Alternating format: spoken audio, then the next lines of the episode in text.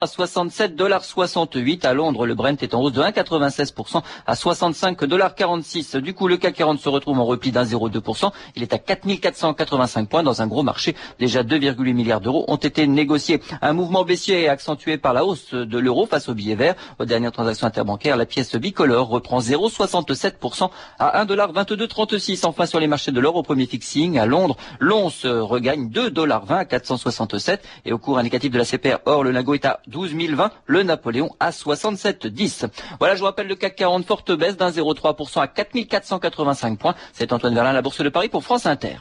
Retrouvez toute l'actualité boursière, des informations sur les valeurs, les marchés et les sociétés, ou bien consultez votre sélection par téléphone sur le 3230, 34 centimes d'euros la minute.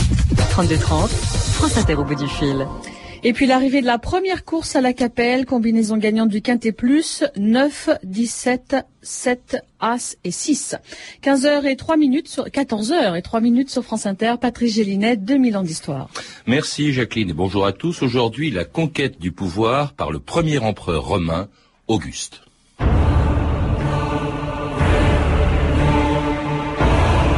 Auguste avait dans son regard comme une autorité divine. Et quand il le fixait sur quelqu'un, il aimait le voir baisser la tête, comme ébloui par le soleil. Suétone.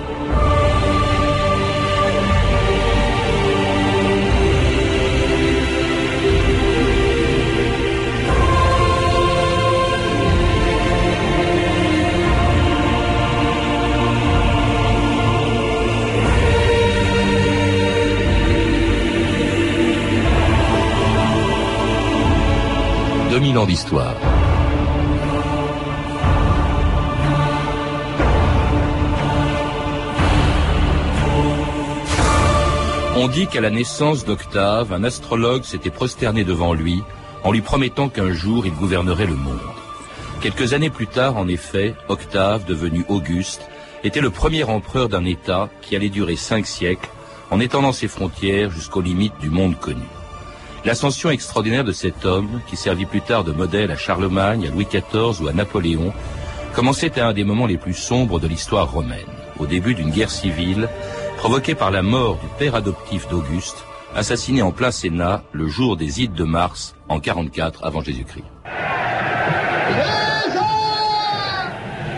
Qui est-ce qui dans cette foule a lancé mon nom J'entends une voix plus aiguë que les musiques crier César. Parle aussi de te passe Casca, c'est toi qui frapperas le premier, tu le sais. Parle pour moi, mon bras Toi aussi, Brutus. Alors ton César. Liberté Nous sommes libres Liberté Indépendance Affranchissement Pierre Combe, bonjour. Alors c'était l'assassinat de Jules César, la fin d'un destin extraordinaire et le début d'un autre, celui de son fils adoptif, Auguste, dont vous venez d'écrire la biographie chez Perrin. Auguste qui était le premier empereur romain. On oublie parfois que, avant d'être un empire, Rome était une république jusqu'à l'avènement d'Auguste. L'avènement d'Auguste, la conquête du pouvoir par Auguste, c'est vraiment un tournant dans l'histoire romaine et dans l'histoire de l'Antiquité en général.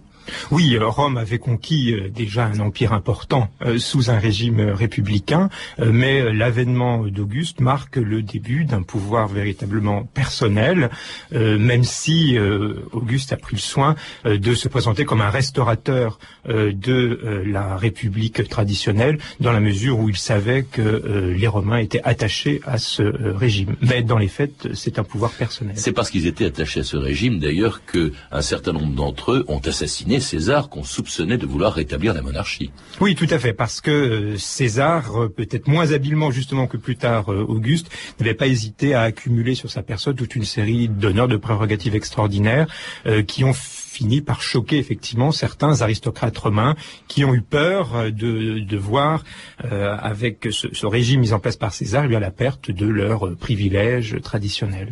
Alors César meurt donc, c'est le début d'une guerre civile dans laquelle Auguste va, pendant laquelle Auguste va conquérir progressivement, lentement, ça a duré plus de dix ans, le, pouvoir.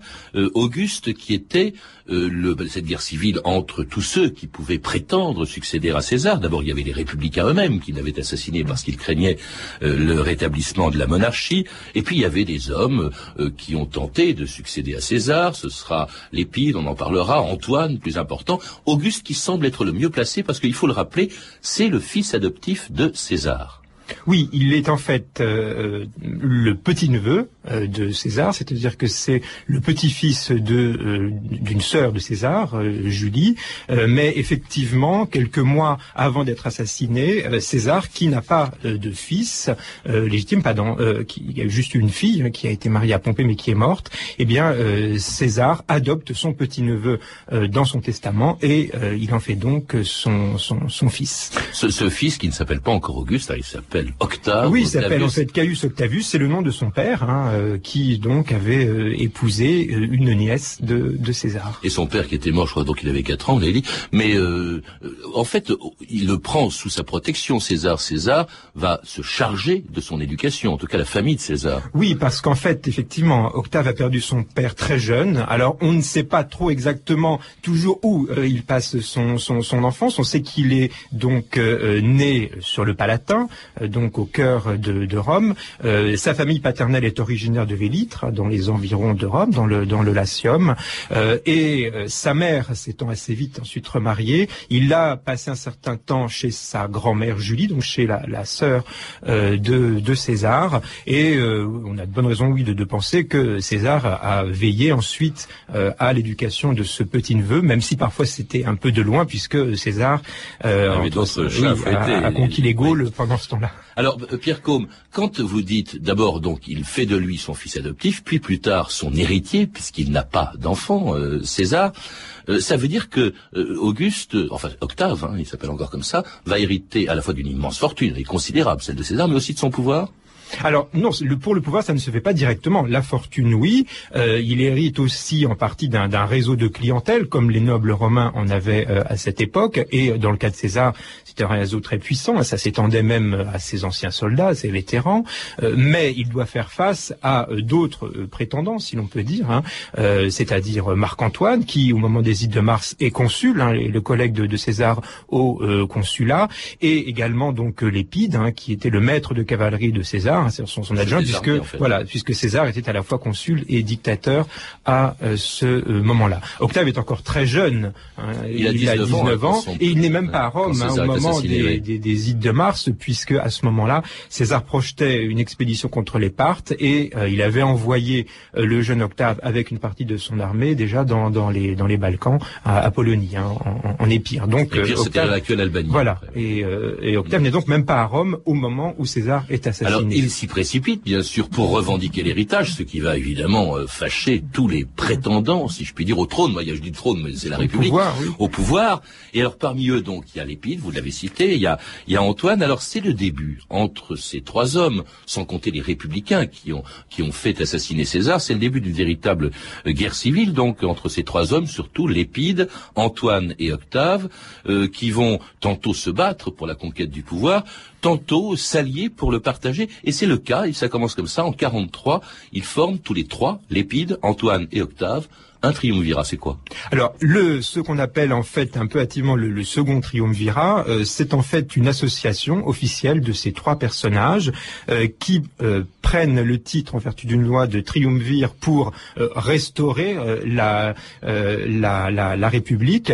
on parle de second triumvirat en référence à un premier triumvirat qui était en fait un accord secret, hein, et non pas des magistratures officielles, accord secret qu'avait conclu dans les années 60 avant Jésus-Christ, euh, César, Pompée et Crassus. Hein. Mais ce premier triumvirat n'avait rien d'officiel, tandis que le second triumvirat euh, représente vraiment l'association de trois magistrats pourvus de pouvoirs euh, officiels, dont ils profitent d'ailleurs très vite pour éliminer leurs opposants dans ce qu'on appelle les proscriptions. Ah, ça c'était terrible. Hein. Ce qu'on appelle la proscription, c'était c'est quelque chose d'épouvantable. Ça a même provoqué une véritable terreur. Il s'agissait, vous le rappelez Pierre Combe, de proscrire les assassins de, César et tous leurs complices, en tout cas tous ceux qu'on soupçonnait être leurs complices, ce qu'on appelait les césaricides. Oui, c'est ça. Sous prétexte, euh, disons, de, de venger euh, César et de châtier ces assassins, en fait, on étendait, disons, ces, ces, proscriptions à de très nombreux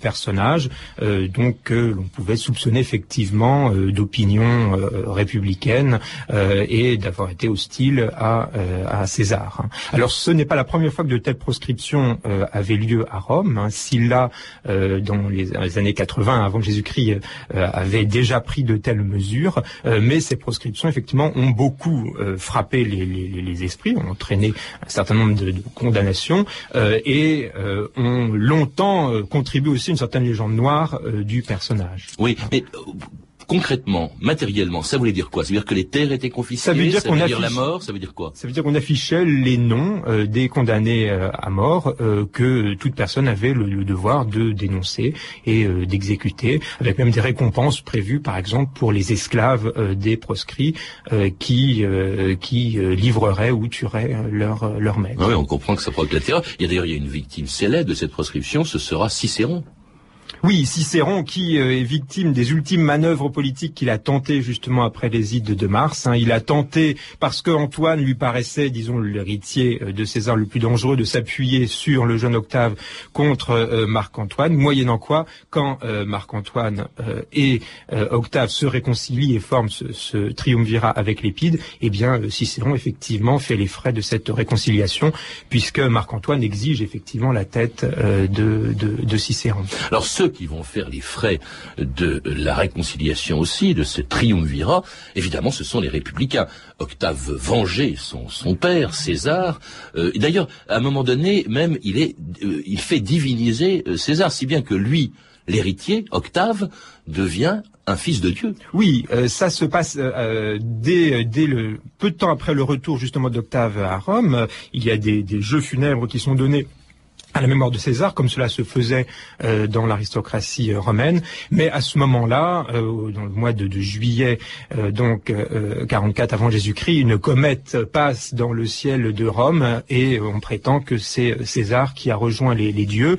Et de ce fait, Octave peut se présenter comme le fils d'un dieu. Ce qui donne un gros avantage vis-à-vis de ses de ses concurrents, Pierre Combe, avec lesquels donc, avec le triumvirat, avec lesquels donc il part en guerre contre les assassins hein, de de son père, euh, c'est-à-dire Brutus et Cassius. C'est c'est il y a une très grande bataille. Vous dites même à un moment donné euh, parce qu'ils sont partis, ils sont partis, ils sont en Orient, ils sont en Orient. Et alors le, le triumvirat en réalité Octave et Antoine va les poursuivre avec une armée. Vous dites même que cet affrontement, qui est un affrontement entre Romains, il faut le rappeler, c'est quand même assez extraordinaire, eh bien, a, a mobilisé euh, plus de soldats que Rome n'en avait jamais mobilisé jusque-là pour se battre, pour que Octave et Antoine écrasent les assassins de Jules César. Oui, oui, ça représentait un affrontement effectivement très important, euh, sans doute, euh, oui, aux environs d'une vingtaine de, légions dans, chaque camp. Une légion, c'est entre 5000 et, et, et 6000 hommes.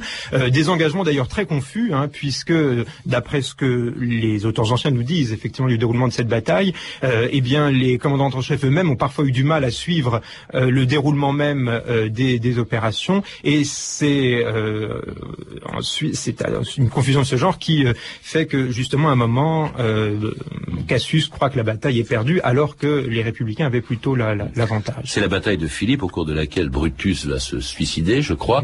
Euh, comment s'appelle-t-il? Octave, justement, va faire porter la tête de Brutus au pied, à Rome, au pied de la statue élevée en honneur de son, de son père, en honneur de César. On, dit, c'est la légende, hein, que Octave était à la fois très cruel, il le prouve de cette manière, lâche aussi. On, il n'a pas participé à la bataille de Philippe, cette bataille justement au cours de laquelle Brutus a été battu. Oui, il a, il a eu euh, effectivement la réputation euh, de très souvent euh, tomber malade effectivement au moment, des, au moment des, des, des, batailles. Et effectivement, en fait, la bataille de Philippe est une victoire essentiellement de, de Marc-Antoine hein, qui a joué un, rôle décisif dans la dans, dans, dans la victoire. Octave était semble-t-il encore souffrant, hein, d'après ce que nous disent les auteurs anciens à ce moment-là. on sait qu'il a même fallu un moment que son médecin l'éloigne puisque sa, sa, sa, tante aurait reçu effectivement des détraits des, des assaillants. À l'issue donc de cette bataille de Philippe, de Philippe, à l'issue de laquelle les deux vainqueurs, donc Octave et Antoine, décident de maintenir le triumvirat et de se partager le monde romain en l'absence de l'Épide, qui n'a pas participé à la bataille. Les combats sont finis et nous avons gagné. Je crois préférable de continuer le triumvirat. Toi et moi et l'Épide. c'est parfait. L'Épide aura l'Afrique et toutes les îles, toi l'Espagne et la Gaule, Rome et l'Italie demeurent sous notre administration commune à nous trois. Et toi Tout le reste. Alors, avec l'Épide en Afrique et toi en Orient, ramener l'ordre à Rome et dans toute l'Italie m'incombera, à ce qu'il semble. Conclu Conclu. Et c'était un dialogue tiré du film Cléopâtre entre Antoine et Octave, euh, qui, avec l'Épide, en l'absence de l'Épide, se partagent non plus le pouvoir, mais le monde à ce moment-là. Hein. Euh, L'Orient, tout l'Orient, c'était énorme, l'Orient romain à l'époque, euh, à, à, Antoine, c'est ça? Oui, en fait, l'Orient échappait jusqu'à la bataille de Philippe au, au contrôle des triumvirs, puisque c'est l'endroit où s'étaient repliés les assassins de César. Après l'élimination de Brutus et Cassius, effectivement, euh, l'Orient qui a beaucoup souffert euh, des guerres civiles, euh, qui a souffert aussi des, exactions effectivement de Brutus et Cassius qui ont essayé de trouver des fonds et des, hommes pour cet affrontement, eh bien, l'Orient est un peu à, reconstruire et c'est la mission qui revient à Marc-Antoine. L'Orient, ça correspond à la fois à ce moment-là à des provinces romaines, mais également à des États clients, à des sortes de protectorats romains euh, qui donc passe sous le contrôle de Marc-Antoine. Alors à l'épide, euh, l'Afrique du Nord, l'Afrique, c'est-à-dire l'Afrique du Nord, l'Afrique romaine, et puis alors quand même pour Octave, c'est pas rien, on l'a entendu, l'Espagne, la Gaule, et il est, il est à Rome, il est assuré de protéger, euh, il est là pour protéger Rome, il est au cœur au fond du, du monde romain. C'est curieux que Antoine lui laissait le contrôle de la capitale.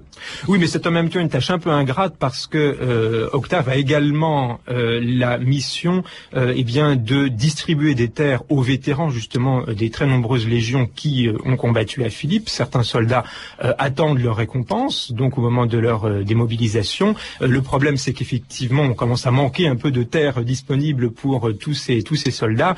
Et pour Octave, la tâche est très délicate puisqu'il doit concilier à la fois les aspirations de ces vétérans et en même temps les craintes de tous les propriétaires fonciers italiens qui évidemment ne veulent pas se voir dépossédés au profit de ces soldats. Et donc ça entraîne d'ailleurs des, conflits à ce moment-là. Et puis alors, Pierre Combe, il se trouve, Octave se trouve aussi devant un autre danger, un nouveau danger, un quatrième larron, si je puis dire, en plus de l'épide, euh, Octave et Antoine.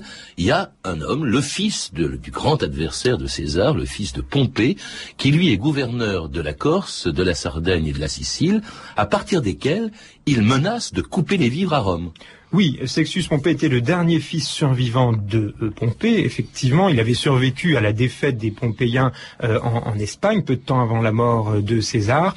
Et avec sa flotte, il avait pris effectivement le contrôle des îles de la mer Tyrrhénienne, la Corse, la Sardaigne, également la, Sicile. Et de cette façon, il pouvait bloquer le ravitaillement de Rome. À ce moment-là, Rome, c'est sans doute déjà environ un million, un million d'habitants qui dépendent pour leur approvisionnement de blé, de blé qui arrivent par mer euh, de Sicile justement ou euh, d'Égypte et en bloquant effectivement l'approvisionnement de Rome, eh bien euh, Sextus Pompée essaie de faire pression pour participer lui aussi, au, triumvirat qui deviendrait un quadriumvirat en quelque sorte. Voilà. Alors euh, Octave parvient surtout grâce à son lieutenant Agrippa parvient à battre euh, à battre euh, Sextus Pompée. il met à l'écart aussi l'Épide parce que l'Épide avait une attitude un peu ambiguë à l'époque et les deux hommes, c'est-à-dire Octave et Antoine, se retrouvent pratiquement seuls, maîtres de tout l'empire romain. lui, Octave à Rome et Antoine en Égypte. Qu'est-ce qu'il fait en Égypte avec Cléopâtre?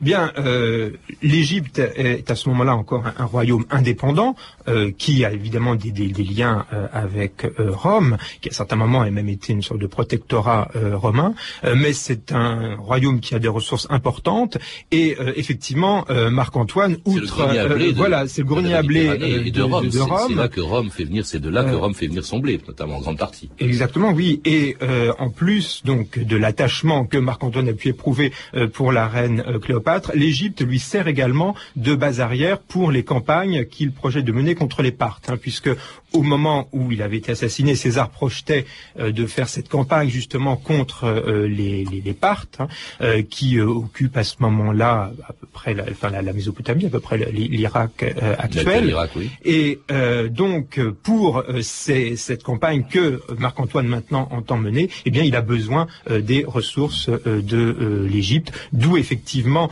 cette alliance, hein, qui est à la fois une alliance matrimoniale et politique, avec Cléopâtre VII, hein, la reine euh, d'Égypte à ce, à ce moment-là. Mais il se prend au jeu, il est fasciné par l'Égypte. Oui, il y a, mais comme de très nombreux euh, nobles romains, euh, Marc-Antoine est, disons, nourri également de, de culture grecque. Il est également fasciné par, évidemment, le modèle d'Alexandre le Grand, hein, par le grand conquérant de l'Orient. Et le royaume lagide en Égypte représente en quelque sorte le, dernier avatar de, cet empire d'Alexandre. On comprend effectivement que Marc antoine euh, et ses, liens avec l'Égypte. Au point d'ailleurs d'envisager, dit-on, de transférer la capitale des Romains à Alexandrie et même de s'y faire euh, inhumer un projet qui va servir à Octave de prétexte pour rompre son alliance avec Antoine et mobiliser les Romains et leur Sénat contre celui qui reste le seul obstacle à ses ambitions.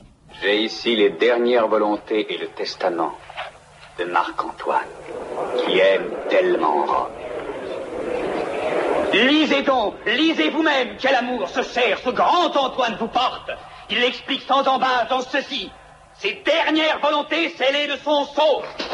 Quand il sera mort, écrit-il, quand Marc-Antoine sera mort, c'est sa volonté la plus formelle d'être inhumé dans sa chair Alexandrie, en Égypte, parmi les Égyptiens près de la cata égyptienne qu'il adore. La guerre. Regardez tout, je brandis le javelot de la guerre, le javelot d'or, placé dans ma main à l'unanimité par le commandement et la volonté du Sénat de Rome. Où est notre ennemi? Où est l'Égypte? Montre-moi la voie